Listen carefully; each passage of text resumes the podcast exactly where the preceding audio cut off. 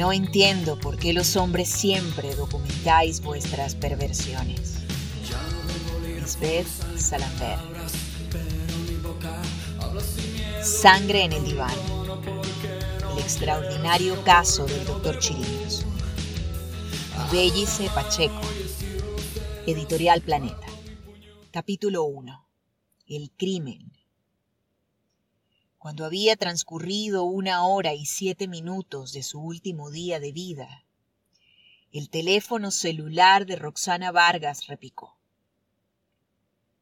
Sobresaltada en su cama, atendió el móvil sin haber logrado conciliar el sueño. La llamada era del psiquiatra Edmundo Chirinos.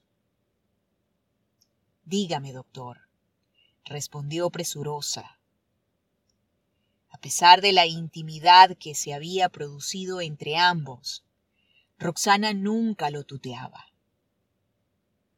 Conversaron cuatro minutos y cincuenta y tres segundos. El diálogo fue tenso pero alentador. Él insistió en que la quería ver, y esa procura a ella le halagaba un poco. Acordaron confirmar la hora avanzando el día. Se encontrarían en el lugar de siempre, el consultorio del médico en la urbanización La Florida, en Caracas. Roxana presumía que sería un encuentro sexual, aunque también temía pasar un mal rato. Últimamente su psiquiatra, devenido en amante, desde unos cinco meses atrás, se irritaba con ella con mucha facilidad. Roxana dejó por escrito que había llegado a amenazarla, aun cuando después él le aseguró que era incapaz de hacerle daño a alguien.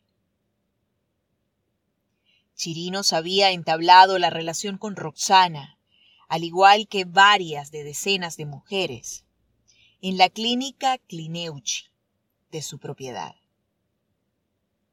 Las narraciones de muchas de ellas coinciden como figuras en espejos.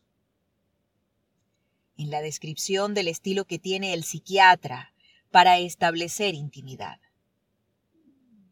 En una primera cita a solas, independientemente de la edad de la consultada, según rezan testimonios recabados a través de fuentes de organismos de seguridad y de mujeres que ruegan mantenerse en el anonimato. Chirinos plantea con premura el tema afectivo y sexual. Dos preguntas le hizo directo a Roxana. ¿Tienes novio? ¿Has hecho el amor con él? A la primera respondió que sí, era falso, tenía un amor platónico.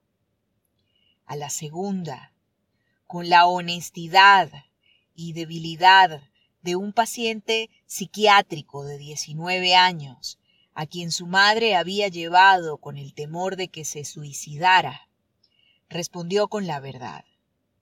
No. Chirinos de 74 años, abordó con destreza una primera aproximación física. Gustaba de hablar muy bajo, y si la mujer no se acercaba, él lo hacía delicadamente, de un modo casi femenino. A Roxana comenzó a tocarle con suavidad el pelo, hasta que fue deslizando su mano a lo largo de la cara, deteniendo sus dedos en el borde de los labios, apenas cubiertos con un brillo con aroma de naranjas. El gesto sorprendió a Roxana, pero terminó por restarle importancia. Además, se sintió seducida y eso le gustó. Ella, con el complejo por su sobrepeso, había llegado a sentirse muy poco atractiva. Mientras Chirinos paseaba el dorso de su mano por el rostro de Roxana, mostró especial interés por Mariano, el joven por quien ella le confesó sentirse atraída. ¿Te gusta como te besa?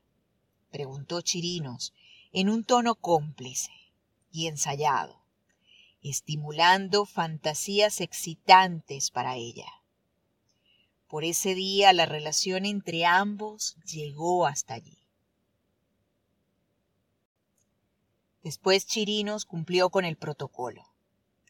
Hizo pasar a la madre, Ana Teresa Quintero, y a su hermana mayor, Mariana, quienes tenían esperanzas de que el médico calmara las angustias de Roxana. Ella no quería ir. Mamá, yo no estoy loca. Se quejó inútilmente. Al final cedió ante el ruego de su madre. Ahora Ana Teresa no puede con esa culpa. La idea de haberla llevado ante quien considera su victimario le destroza el alma todos los días. Sangre en el diván.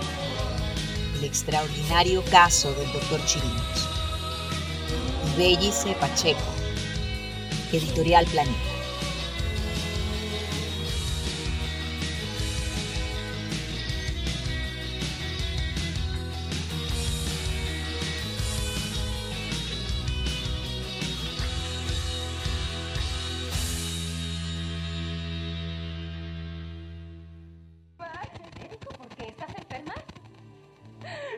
Algo peor. Algo que no me esperaba. Ay, bueno, bueno, ya dime, ¿qué es? Me estás poniendo muy nerviosa. Estoy embarazada, mamá.